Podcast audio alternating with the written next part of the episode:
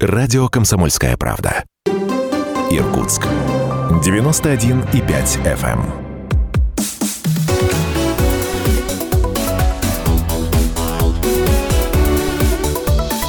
Тема дня.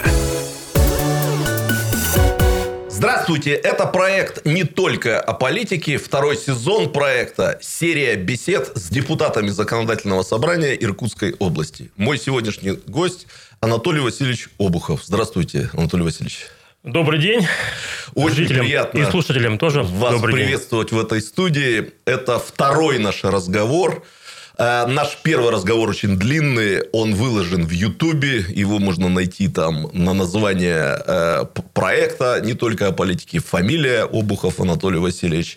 Э, Очень хорошо помню, что он проходил в 30-градусный мороз в декабре. А сейчас на улице просто осенняя благодать бабьего лета. Анатолий Васильевич, по традиции этой э, программы я хотел бы сейчас произнести ваш статус, формулировку вашего статуса в законодательном собрании, он очень сложный у всех депутатов. Если закрались какие-то ошибки, акценты, может быть, эмоциональные, я неправильно расставлю, вы меня тут же поправьте. Член комитета по законодательству о государственном строительстве области и местном самоуправлении, точка с запятой, член комиссии по контрольной деятельности законодательного собрания Иркутской области третьего созыва. Все верно. Фракция Коммунистическая партия Российской Федерации. Отлично. Анатолий Васильевич, два вопроса, первые, которые я вам задам, они не будут иметь никакого отношения к политике, тем более к партийной политике. Они будут касаться, по сути, вас, вашей биографии, вашей личности. Один вопрос после того, как мы с вами записали эту передачу в 2018 году, я шел домой и не мог себе простить, что я забыл вас об этом спросить. И вот, слава богу, есть возможность этот вопрос задать. Вы несколько раз повторили, вы интересовались в детстве, там, в отрочестве искусством, вы пытались учиться на художника в художественном училище. Я так понял, не совсем по вашей вине. Вы там не доучились, да? А вопрос-то, наверное, простой. Вы вообще сейчас рисуете? Очень редко э, по причине того, что, видимо, детская травма. Серьезно, да? То есть, это стало психотравмой Э, какой-то? Ага. Я на некоторые вещи гляжу именно глазами художника. Ага. То есть ловлю Это себя, чувствовалось. ловлю себя на том, что вот, вот дверь, да, если бы я ее писал красками, вот акварелями, я бы так сделал, тут вот такой мазок, тут такой-то цвет выбрал бы.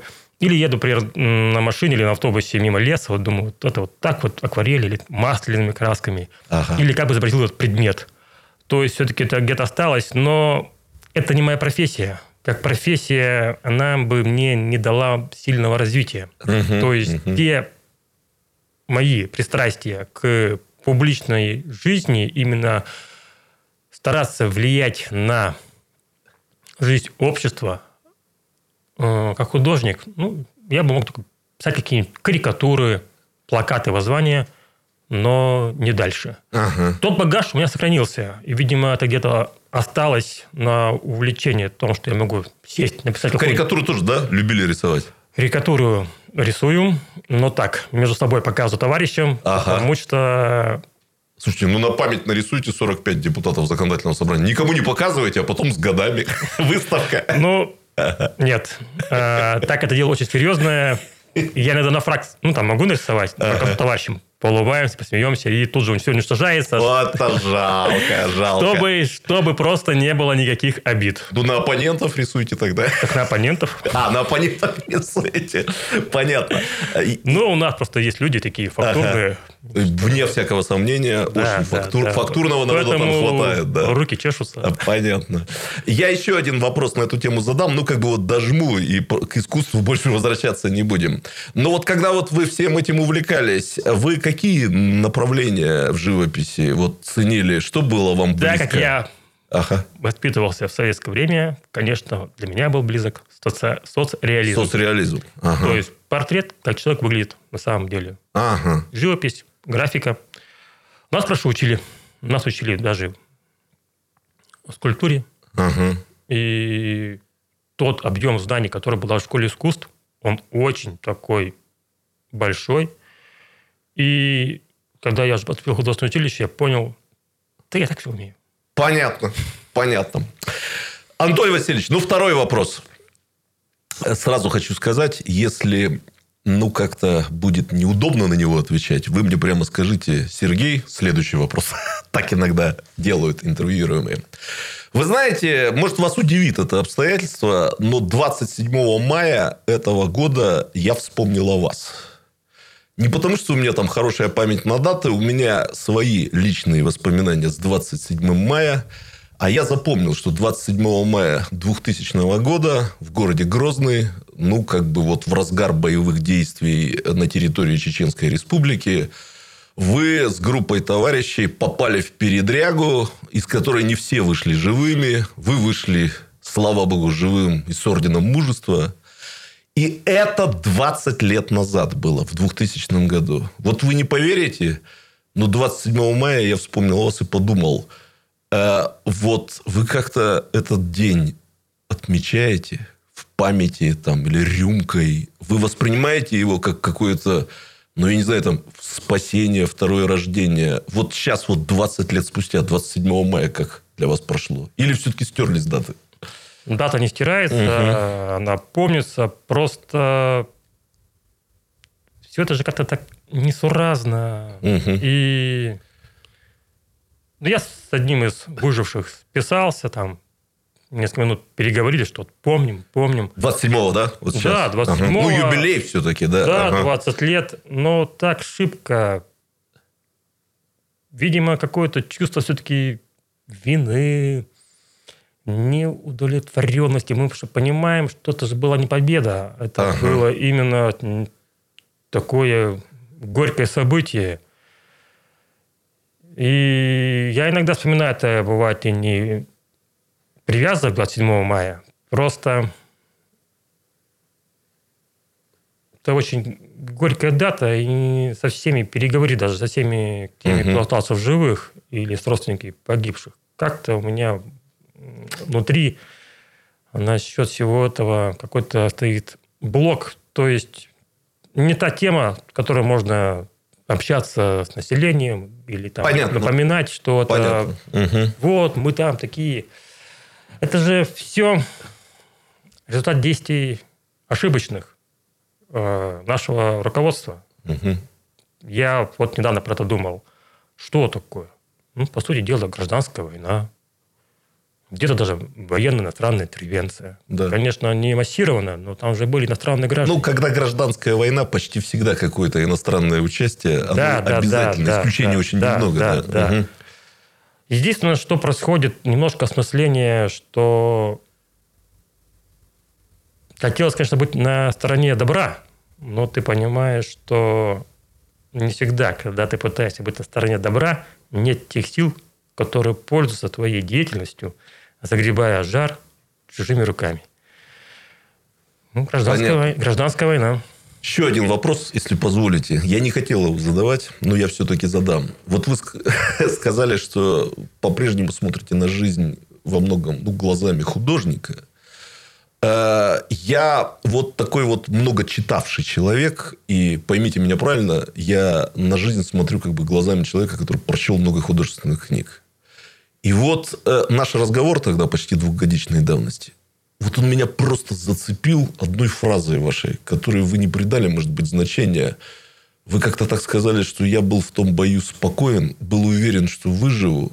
И, как, и добавили, это как в детстве в книжках. Заглянул в конце, герой-то жив, и читаешь спокойно. Мне, знаете, это как волна такая холодная. Вот не описано в художественной литературе вот это, да я, э, с одной стороны, призываю вас, может быть, когда-то написать, может быть, маленькое художественное произведение на эту. Или подарить какому-то писателю. Это действительно с точки зрения вот, переживаемых чувств очень интересно. Но я вот как раз про ощущения вас хочу спросить. Времени тогда перерыва немного остается. Есть ощущение, что это не с вами было? Нет, такого нет. нет. Все со мной. Просто и... говорят иногда, что проходят годы, и вот этот вот нет, экстрим. Нет, нет, нет. нет, нет. Ага. Все мое, все со мной. Носите в себе, да? Да. да? Понятно. То есть, вот этого вытеснения, отчуждения не произошло. Извините, что я в этом копаюсь, но это вот э, большинство тех, кто нас будет слышать, ну, я надеюсь, вы меня поддержите, не дай бог пережить им что-то такое, да, и этот опыт для них всегда будет чужим опытом. Мне бы хотелось, чтобы вот они это тоже почувствовали вместе с вами. Вместе Тут с вами. немножко с вами поспорю. Угу. Мне не нравится, когда говорят фразу «не дай бог такое пережить». А, да? Мы живем в том мире, когда надо быть готовым ко всему, угу. даже к победе. И я со многими людьми, молодыми, когда общаюсь, я им говорю, вот вы готовьтесь к тому, что будет гораздо хуже. И угу. готовьтесь к тому, что иногда придется оказаться в такой ситуации, где вы не, нет желания вам быть в ней но вы к ней готовьтесь. Вы хотя бы дома держите Понял. тревожный чемоданчик на всякий пожарный случай. Это у вас всегда в жизни было такое ощущение? Или вот после нет, войны у меня, это Нет, пришло? всегда, всегда ага. такое ощущение. И у меня дома всегда есть стараюсь, чтобы у меня был тревожный чемоданчик. Ага. А, то есть там мы живем хотя бы в сейсмической зоне. Понятно. А, чтобы Понятно. выскочить на улицу хотя бы у тебя документы с собой есть. Понятно. Понятно. Ну, у нас э, определенная небольшая возрастная дистанция разделяет, но я прекрасно понимаю, о чем вы говорите, потому что нас так готовили жить в совершенно другом мире, нежели тот, в котором нам пришлось существовать. И вот это чувство, оно тоже отчасти мне близко. Сейчас сделаем небольшой перерыв и обязательно угу. вернемся к этой дискуссии.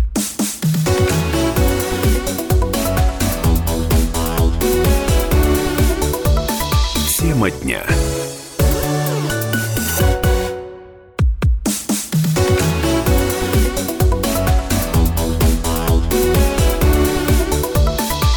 Тема дня.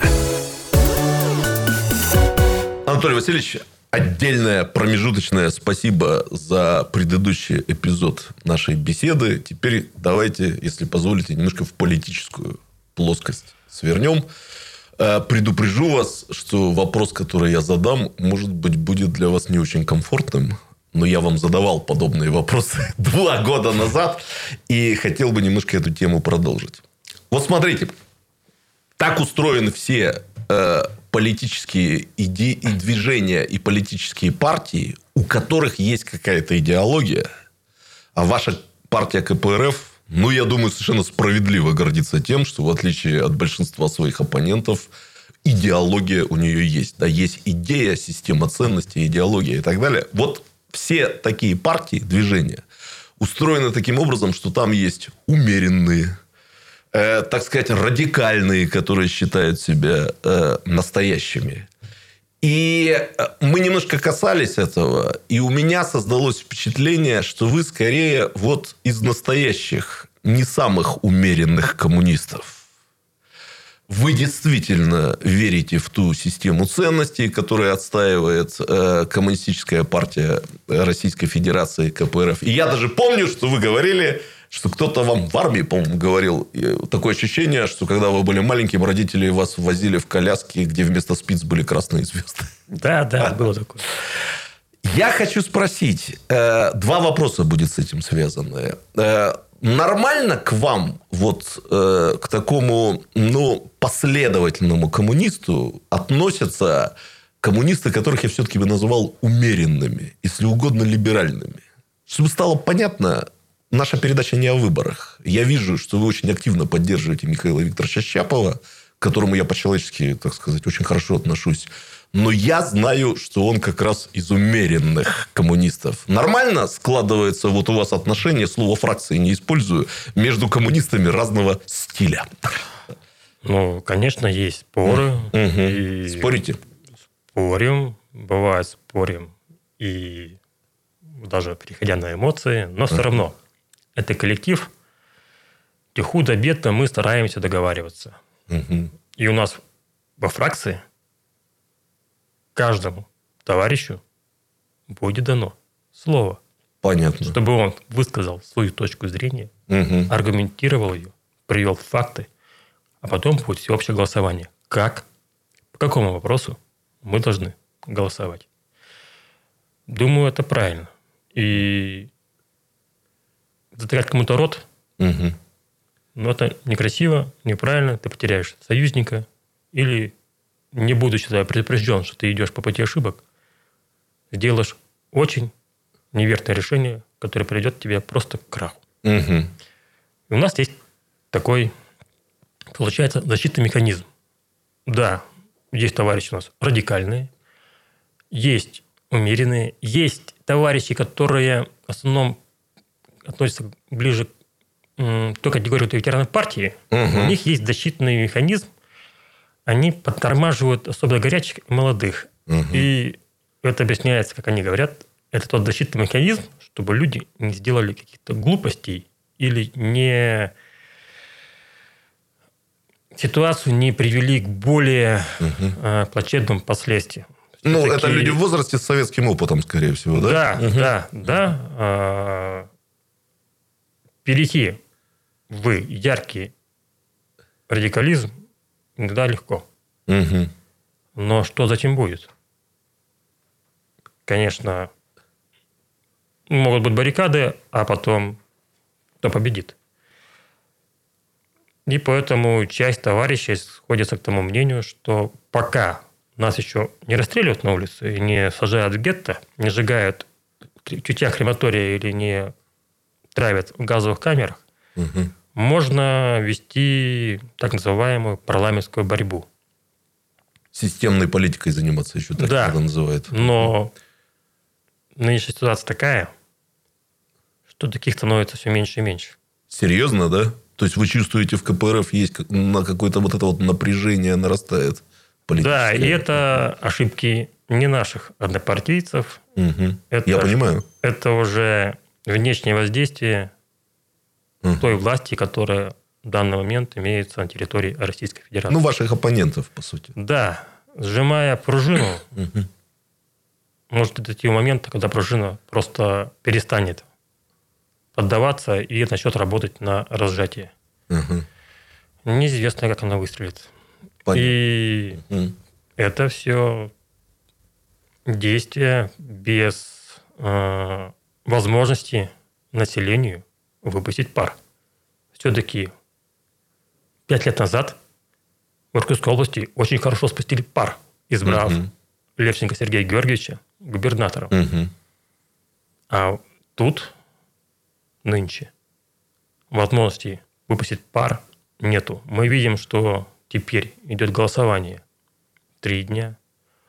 Это осложняет другим политическим оппонентам нынешней власти вести борьбу в законодательном русле, а, пользуясь теми законами, которые регламентируют избирательное право, весь этот процесс, и люди начинают себя чувствовать просто теми игроками, которые играют с шулерами, а шулеры еще в ходе игры меняют правила. Понятно. Кому это понравится?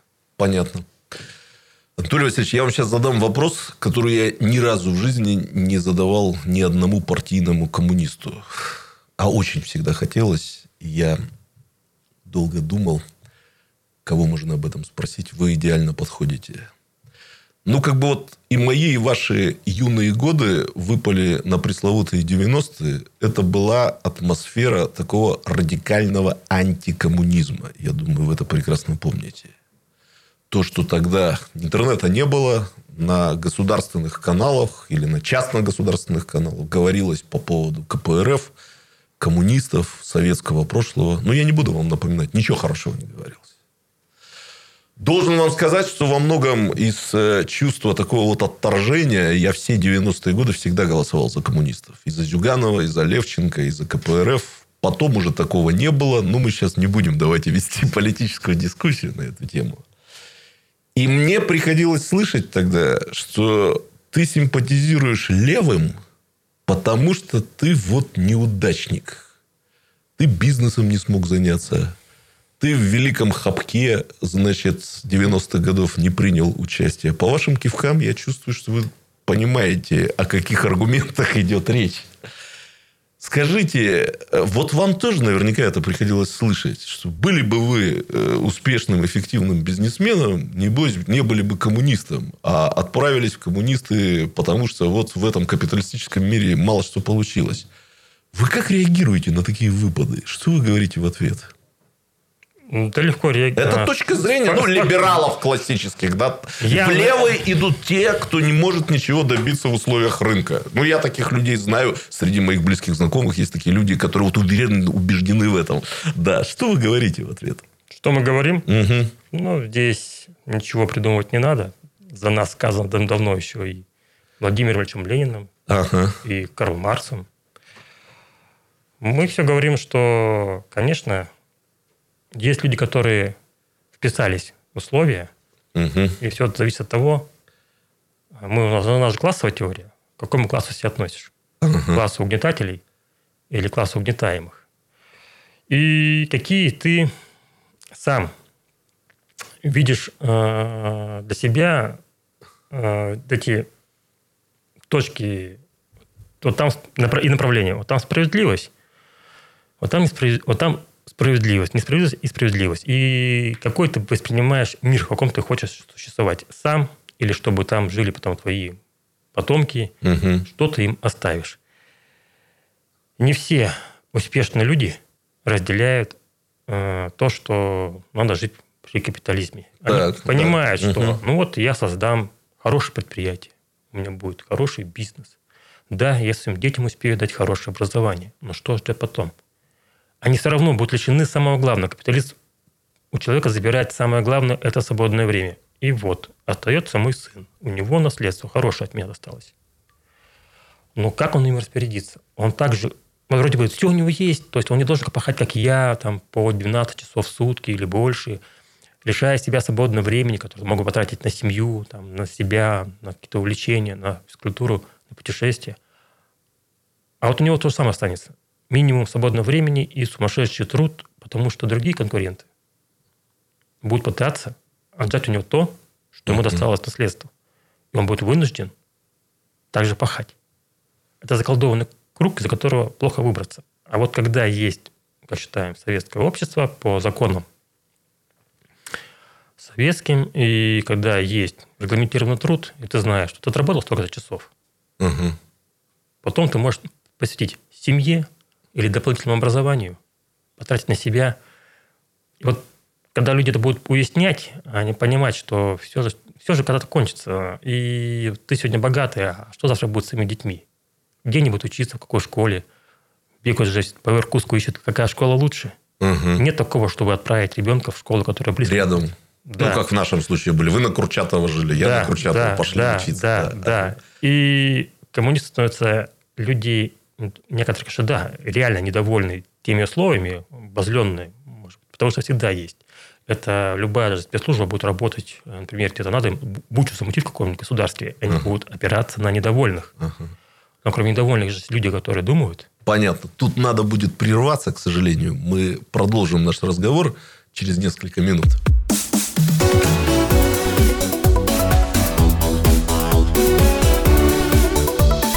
Тема дня.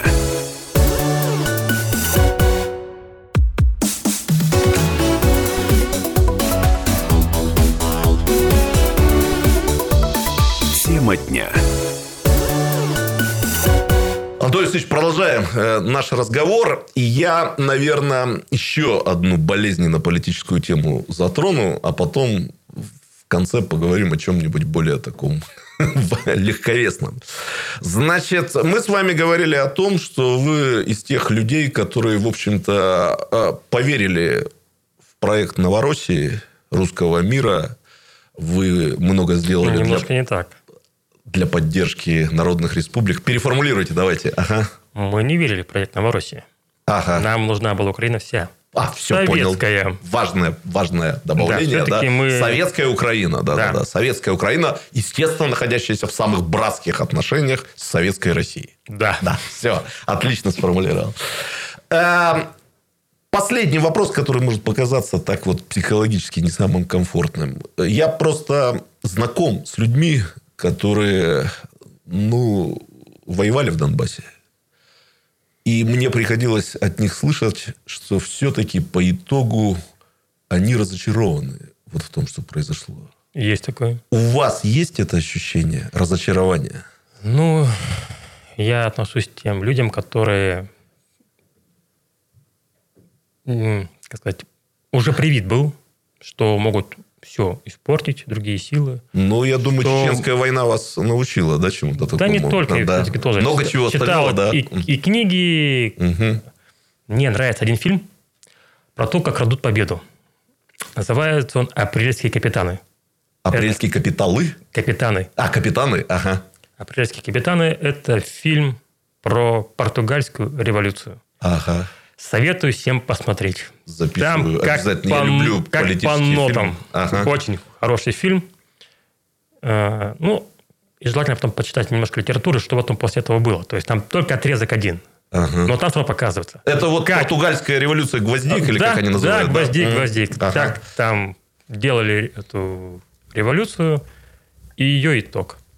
И многие же герои ее потом оказались за решеткой. Мгм. Они просто были обведены вокруг пальца. Мгм. Более умелыми, Ушлыми. ушлыми, ушлыми. Такое бывает. То же самое на Украине. Мы знаем, что когда были возможности развить дальше это движение, все заглохло. Ну, это апрель-май 2014 года, наверное. Нет, да? нет, все попозже. Еще позже. Попозже. 15 Мгм. год. А, 15 даже год. 15 год. Затухание это все произошло летом. И те последствия, которые выразились в том, что стали просто физически уничтожаться лидеры, которые могли за собой вести людей, которые могли диктовать политическую Да-да-да. повестку дня. Все мы знаем. Ну, Захарченко. Захарченко. Яркий политик, да, самородок настоящий, да. И не менее яркий Алексей Мозговой. Мгм. Ну, вот уже военный командир, да? Он, да, это как раз Ага. создатель бригады «Призрак», Да-да-да. ополченщины. Я Захарченко вспомнил как политика именно, не как э, Да, руководитель да, военного да, да. соединения. Да. Мгм. Много споров идет, кому это было выгодно. Но если не разделять буржуев на украинских, промосковских, это было выгодно всем буржуям. Потому что им лучше иногда делать бизнес, Ага. чем давать волю людям, которые будут сами решать свою судьбу. Понятно. Понятно. Тоже порекомендую. В журнале «Русский репортер», но я думаю, в интернете это легко найти. Еще в те времена вышло интервью с Захарченко, Александра Захарченко, это царство небесное. Я знаю, что вы неверующий человек, тем не менее. Э, И там очень интересное рассуждение его, он же шахтер, что шахтер всегда готов к смерти. Да, да, там многие эта Вот. фраза у них звучала много. Да, да, да, да, да. Вот вам, как э, ну, человеку пролетарской партии, наверное, это вот как-то должно быть близко. На всю жизнь уже мне вот врезались вот эти его слова, что он не боится, потому что, будучи воспитан в этой атмосфере, это каждый день ты, он говорит, идешь в забой, без уверенности в том, что ты вернешься обратно, и это как бы переформатирует твою психику. Спасибо за ответы на тяжелые вопросы. Теперь ответ- вопросы попроще. А, Тут тот самый случай, когда я открыто говорю вопросы, которые я задаю практически всем своим гостям. И так интересно сравнивать, как они отвечают на одни и те же вопросы. Что для вас лично, для вас лично в политической деятельности самое, Анатолий Васильевич, неприятное? Что напрягает? Что вызывает отторжение, раздражает? Я потом спрошу про самое приятное, все в порядке. Но вот сначала про негатив. Вот в политической деятельности, которой вы занимаетесь, есть что-то такое, что вот Есть. все-таки неприятно? Что? Неприятно то, что население иногда себя ведет очень странным образом. Ага. Настрадавшись за 30 лет, все равно верит телевизору. Телевизору. Ага. Ну, понятно. Я должен вам сказать, вы самый оригинальный ответ нашли на этот вопрос. Не буду от вас скрывать. Основные ответы многовато предательства, неисполнение договоренностей между политиками. Кому-то категорически не нравится вот эта закулисная составляющая, да. Ну, то есть, э, я уж так переформулирую, граждане не всегда оправдывают ваших ожиданий, я правильно понимаю? Я не совсем верю всем. Э, Я однажды почитал одну статью, там мне понравилось выражение, почему победили большевики. А потому что они вели борьбу э, они поняли, что все против всех, и надо в этом мире Мгм. так и действовать. Поэтому я не шибко верю в некоторые обещания, в некоторые программы, в некоторые союзы. Я всегда знаю, что союзы бывают временные. Мгм. Только разница Так а мы Это- сейчас за пять лет-то посмотрели, сейчас на выборах смотрим, какие интересные комбинации-то возникли. Да, да, да, поэтому- Люди, которые поддерживали Левченко, поддерживают кандидата Кобзева, мы это же видим. Да, да, мгм. поэтому у меня нет такого, что «О, надо же, вот какой негодяй. Конечно, могу сказать моим товарищам, ну, смотрите, какой нехороший человек. Но чтобы это у меня было такое, просто после этого перестал кушать и, Ага. и не могу спать, такого, такого нет. Это жизнь, и это было, было всегда, не то, что вдруг стало. Мне просто вот поражает, что вот народ вот настолько подвержен пропаганде Ага. с телевизора. То есть это самое эффективное оружие. Вот как люди, родившиеся в Советском Союзе и пожившие там некоторое время, да, я чуть больше, вы чуть меньше, я честно вам должен сказать, для меня до сих пор остается загадкой, как люди, получившие советское образование, могли верить в Кашпировского, заряжать воду Да, у да, телевизоров. Значит, что-то было не то, то ли в этом образовании, то ли люди какие-то вот иначе, чем я думал изначально. До сих пор я вот думаю об то этом. же самое. Ага. Я всегда всем говорю, как так? Я иногда спрашиваю, кто по профессии? Человек отвечает, я биолог. И думаю, ну, биолог, они очень хорошо разбираются в природе, как устроен человек. И хоп, они верят в Зн- Знахаркам, Кашпировскому, Чумаку, и вот такие бредни или тон. Помните, там- воду-то заряжали, знаете? Да, я помню, есть- крема, морщины там сглаживали, рубец от, опер- после операции на аппендикс. Рассасывался. Как так? И эти люди, они остались и подвержены. Самое интересное, почему-то это начинает сказываться с возрастом. И вот чего я боюсь? Ага. Я боюсь с возрастом. Вдруг что-то у меня в голове щелкнет, и я стану антикоммунистом. Я товарищу говорю, если такое с вами произойдет, закопайте. Пристрелите, придушите. Да, да, класс. Что происходит в голове у людей? Ага. У них образование высшее. Они читали. И потом такую нести ахинею. Печально. Понятно. Ну, давайте о хорошем спрошу. А что вот самое классное, вот приятное, доставляет вот максимальное удовлетворение, удовольствие от занятия политикой? Что вас радует в том, что вот вы депутат, вы давно занимаетесь политикой? Что хорошего? Да мало хорошего. Мало? Очень мало хорошего. Хочется, конечно, влиять на исторические события, но когда у тебя нет хорошего такого рычага, то получается очень мало. И нет желания довольствоваться полупобедами. Всегда хочется иметь победу конкретную. Необратимую? Которую Да. украсть нельзя? Да, да, Ага. да. Такого не было. Я себя ловлю на мысли, что я за последние 30 лет ни разу не слышал ни одной хорошей новости. Обалдеть. Есть такое, да? Есть. Понятно. Ну и совсем тогда простенький вопрос. Последний. Времени очень немного. Свободное время, которое у вас возникает, вы как его проводите? Какие привычки есть? У меня нет свободного времени. Отличные! Короткие нет, да? То есть, э, вот все отнимает работа. Работа, партия Ага. и деятельность депутата. К сожалению, это уже сказывается на моих родственниках, и Ну, они, то есть, от этого, вы они от этого уже подустали. их забираете то время, которое могли бы им посвятить. Да, я правильно Да. понимаю? Это все в ущерб. А, Анатолий Алексеевич, ну, наша беседа, к сожалению, подходит к концу. Я должен вам сказать, что направляясь сюда, я вспоминал про 30-градусный мороз, который был, и про то, что та, та беседа 2018 года, она удалась, и у меня были очень завышенные ожидания, связанные с этой. Но все оказалось еще круче и интереснее. Это ваша заслуга. Спасибо вам огромное. И вам спасибо. Всего доброго. До свидания.